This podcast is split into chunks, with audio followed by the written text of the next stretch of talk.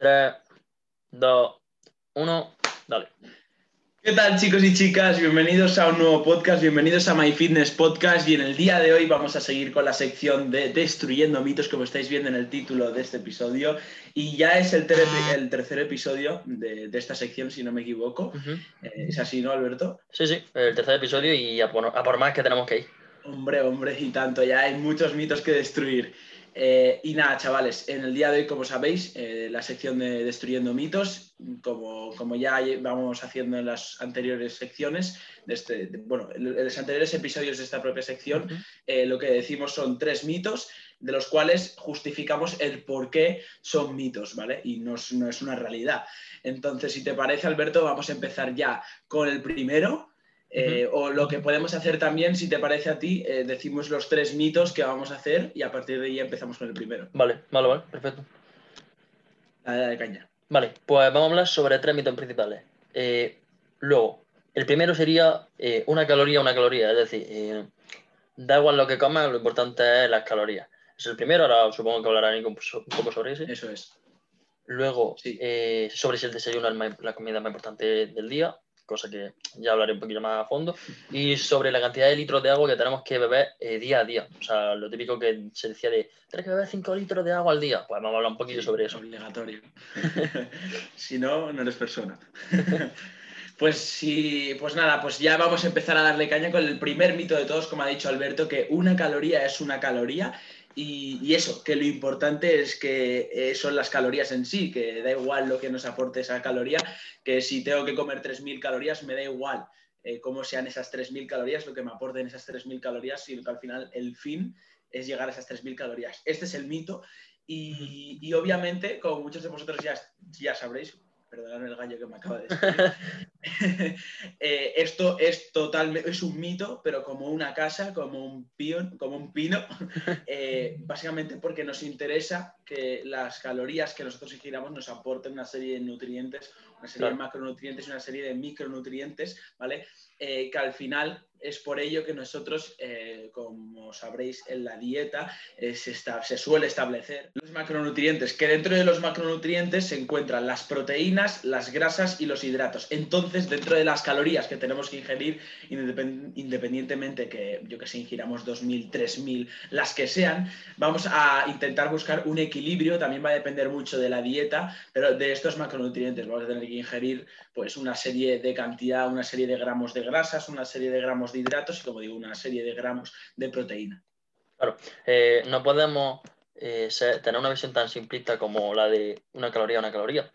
Eh, no, es- no es lo mismo una dieta de 3.000 calorías compuesta por tarta y K que una dieta eh, compuesta por su dosis de proteína, hidratos, grasas saludables. Es. Y no es lo mismo, porque a lo que hemos mencionado anteriormente. Una caloría no es solo una caloría, tiene su vita- tiene sus micros, tiene Eso. valores, o sea, son no es solo una suma. Eh, dentro de una suma también tenemos que tener en cuenta los otros macronutrientes. Eso es. Eso es que el balance energético eh, es imprescindible, pero no, salo- no solo sale tener en cuenta eso. Eh, Claro. Es muy importante también abrir la mente, ¿no? Y que, y que como digo, también eh, eh, tendremos que hablarlo en algún episodio, en posteriores episodios, pero va a depender, obviamente, de, de la dieta, ¿no? Si Mm. una dieta más cetogénica, pues más altas en grasas y menos, menos Sí, sí, sí. hidratos, más baja en hidratos, y bueno, así con muchos otros tipos de dietas. Vale, si quieres podemos pasar ya con el siguiente. Eso es, Vale. sí, sí, tiramos ya al siguiente. Vale, pues vamos a hablar sobre si el desayuno es la comida más importante del día o no. No sé vosotros, pero a mí mi abuela siempre me lo decía. Eh, de- sí, ¿no? hombre, hombre, la abuela, el tío, la madre, La el madre, padre, el padre y todo. Pues el camarero. Vale, pues tenéis que tener en cuenta que no tiene por qué. Es decir, eh, un estudio de Betsy y colaboradores, no recuerdo muy bien el año, si no me equivoco, creo que era 2018, 2018, creo. 2018, 2017, más o menos por ahí. Eh, afirmaba que no había diferencia en el balance energético entre personas que desayunaban y personas que no, es decir, personas en ayunas y personas que desayunaban. Ahora, ¿esto significa que comer mucho por la mañana es malo? No. Eh, de hecho, hace no mucho yo leí un artículo en, en Weightology, perdón, perdón eh, que es una, es una página con muchos artículos de habla inglesa, eh, la cual básicamente mencionaba, uno de los autores, uno de uno de los artículos que me leí, decía que, que bueno, que ayunar o no ayunar eh, tiene que ser una decisión personal en función de tu contexto, no tiene que ser por la ciencia, porque ya se ha visto que no hay base científica que apoye una cosa u otra, porque al fin y al cabo se ve que no hay diferencia en el balance. Es decir, desayune o no desayune, más o menos lo que la importancia que va a tener va a ser la misma. Ahora, si tú en tu contexto puedes ver que desayunar o estar en ayuno intermitente o, ayunar puede ser una buena opción, pues eso lo tendrás que evaluar tú. Tendrá que ser por tu gusto personal, por tus circunstancias, por si ves si es una buena herramienta, por si estás a lo mejor en pérdida de grasa y te interesa. O por problemas que puedas tener, que te interese más ayunar, enfermedades o cualquier tipo de. claro. Además, eh, por ejemplo, eh, yo soy una persona que, sinceramente, a mí el desayuno, yo no sé tú único, pero yo el desayuno, yo suelo desayunar bastante, no poco, pero suelo, suelo tomar muy poca comida a la hora de lo que se supone que es el desayuno. Mm. Y suelo tener luego una comida más grande a la hora de. La suelo repartir entre la comida, que sería pues a las 2, 3 de la tarde, la merienda y la cena. Básicamente porque eso es gusto personal. Habrá personas que justo lo contrario, que prefieren cenar muy mm. poco y desayunan mucho. Es lo que digo, base científica no hay. Ahora, es gusto personal.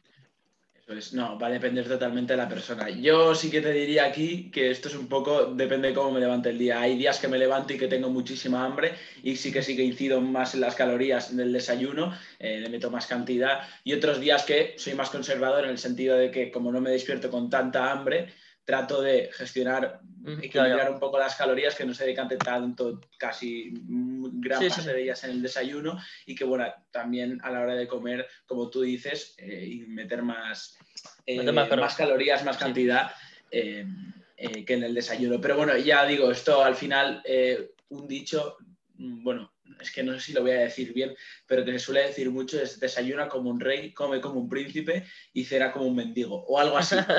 conforme va pasando el día, que vayas de más a menos. Y esto es igual que no sé si hemos hecho el, mito este, no sé si lo hemos desmentido, pero bueno, si lo hemos desmentido aún ya viene siendo hora, no en este episodio, pues en próximos, eh, el de que cenar mucho engorda. No sé si lo hemos hecho, Alberto. Sí, no, no, no lo hemos llegado a hacer pero lo tendremos que hacer. Lo, tenemos que hacer seguro, pues es que al final es muy parecido. O sea, a las mismas personas que te dicen que hay que desayunar mucho, eh, tú le preguntas y dicen, si te dicen hay que desayunar mucho, le dices, eh, y también hay que cenar poco, pregúntales eso. Diles eso, porque al final se basan en la misma teoría. O sea, que a la noche, si al, principio del día has de comer más, la, la comida en la que más calorías has de digerir, porque tienes todo el día para quemarlas y por la noche, que es cuando estás dormido y no hay actividad física, eh, claro, claro. Eh, es ahí cuando no puedes quemar, entonces de comer poco. Al final se basan en esta teoría. Y si no, a las personas que tengan esta creencia, este mito inculcado en sus mentes, preguntárselo y verás que os dicen eso. Claro, pero básicamente, para resumir, que lo que tenéis que tener en cuenta es que no hay base científica que vea una diferencia de balance energético, por lo tanto, tiene que ser elección, vuestra, no tiene que ser nuestra, ni de, bueno, de vuestro preparador físico, eso ya tendréis que hablarlo, pero tiene que estar acorde a tu contexto, algo de lo que hablamos bastante, ¿no? Siempre, siempre. Sí, sí. Pues si eso ya pasamos al tercer y último mito, que es el de eh, que has de beber 5 litros de agua al día, eh, segurísimo, o sea, 100%. Has de beber 5, ni 4, ni 3, ni 2, ni 6, ni 8. Has de beber 5 litros de agua al día. Esto es un mito que yo, de hecho, eh, pequé de él, o sea, me lo creí eh, el año pasado. seguramente fechas las que estamos ahora, en diciembre del 2019. Y, vamos, lo pude, lo pude comprobar en mis propias carnes que es totalmente mentira y que no influye en nada. O sea, al final eh, es algo de lo que siempre hablamos y hace nada lo acabamos de decir, de que va a depender de la persona. O sea, sí que es muy importante, se ha visto que es muy importante que ahora te, os comentará Alberto algunos estudios que se han hecho, que es muy importante eh, la ingesta de agua para el rendimiento en el gimnasio, eh, si nos estamos refiriendo a, este, a esta área. Eh, al final nos ayuda, ¿no? Eh, pero va a depender de un montón de variables, de un montón de cosas el hecho de ingerir o 5 litros, o 4 litros, o 3, o 6, o 7, ¿vale? Va a depender de la persona y de un montón de variables. Entonces, no, hay que, no ha de ser 5 litros 100%, sí, es importante la ingesta de agua, pero hay que ver cuándo. Y eso es lo realmente importante y lo realmente difícil establecer cuando una persona necesita X litros de agua bueno, sí, necesitan más o menos litros de agua que 5. Y bueno, hablando de las variables que tú decías que importaban, yo voy a mencionar un poco y son, por ejemplo, la estatura, la estatura, el NIT. Recordamos que el NIT era eh, tu actividad física diaria aparte del entrenamiento. Luego, si entrenado o no. Luego, factores que incluso, como puede ser el clima, dónde vives. No es la misma necesidad de agua que va a tener una persona en un clima más frío que una persona en un clima más caliente. Eh, País Vasco, Andalucía. básicamente. Por ejemplo. Eh, de hecho, eh, en un estudio que voy a mencionar ahora mismo, si no me equivoco, se relacionaba la cantidad de agua que tienes que beber con la saciedad. Es decir, podías usar tu saciedad como guía para, para beber agua o no. No hace falta tener una cantidad fija de, agua, a no ser que tu objetivo pues, ya sea diferente, ¿no? si es por salud, no tienes mucha, no tienes mucha preocupación. Ahora, una cosa que sí tenemos que mencionar es la importancia de la hidratación en el deporte, en el rendimiento físico, algo que supongo interesará mucho a vosotros. Y es que en 2007, en 2007 eh, hubo, una, hubo un estudio que se desarrolló por Bapu Murray, si no me equivoco, que básicamente eh, relacionaba el nivel de hidratación con el rendimiento físico. Y es que el rendimiento físico deportivo, tanto para levantamiento de pesas como eh, entrenamiento, como puede ser, por ejemplo, correr y demás, eh, si, si tenías un nivel de hidratación menor de 3-4%, tu nivel de rendimiento también bajaría proporcionalmente. Y básicamente para que tengáis eso en cuenta. 5 litros de agua, depende, depende de tu, de tu contexto. Ahora, ¿tienes que beber agua? Hombre, claramente sí. Una cosa que me gustaría puntualizar, y es que es un poco curioso, pero no sé cómo una vez me acabé leyendo un artículo, si no me equivoco, era de Lyle McDonald, si no me equivoco, que era, relacionaba el color de tu pis con, el agua, con el agua que tenés que dar. Eso es súper interesante, es verdad. Eh, si no me equivoco, decía que como otra forma de guiarse... cuanto más blanca sea el agua de, tu orina, más hidratado estás. Claro. Ahora, no tienes que estar muy hidratado, no tienes, que, ser no tienes que ser completamente transparente. Ni blanco ni amarillo. Por lo tanto, si no me equivoco, la guía que recomendaba eh, la del McDonald's, eh, básicamente venía a decir que tenía que ser eh, ligeramente amarillento, ligeramente. Es decir, que fuese un punto medio. ¿Vale? Eso es. Así que eh, ya, sería. yo también iba a comentar eso. De hecho, es un, es, un, es un, indicador bastante bueno, ¿eh? Sí, sí. Muchas veces me he preguntado desde pequeño. bueno, yo, yo desde que lo leí, eso me ha servido como indicador y decir, bueno, tengo que beber un poquito más, tal. No, en serio, está bastante bien y tenerlo en cuenta. Y, bueno, también una cosita puntualizar antes de terminar es que, también considero que esta ingesta de agua es importante que también se haga parte de ella en, de intraentrenamiento. Sí, sí, sí. Que no nos vamos a poner aquí a hablar en este podcast, eh, ya queda bastante para hablar más y bueno, indagaremos en ello si realmente os interesa, eh, pero que es muy importante y sobre todo para el rendimiento de esa propia sesión el hecho de ingerir agua durante el entrenamiento. Sí, y bueno, también mucha gente no llega, no suele contar el café como agua. Bueno, como, como no es que no lo cuente como agua, sino que considera que los litros, o bueno, o mililitros, que beba como café no se han de contar igual que el agua. Y bueno, un error que se solía cometer, pero eh, hace no mucho leí un artículo, este sinceramente no sé cuál es, pero lo leí, si no me equivoco, era en, en Stronger, by Science. Eh, básicamente decía que sí, sí se tenía que contar como, como agua, básicamente porque estaba relacionado con el ciclo de hidratación, con la, hidratación que tendría y demás. Hmm. Sí, sí, sí.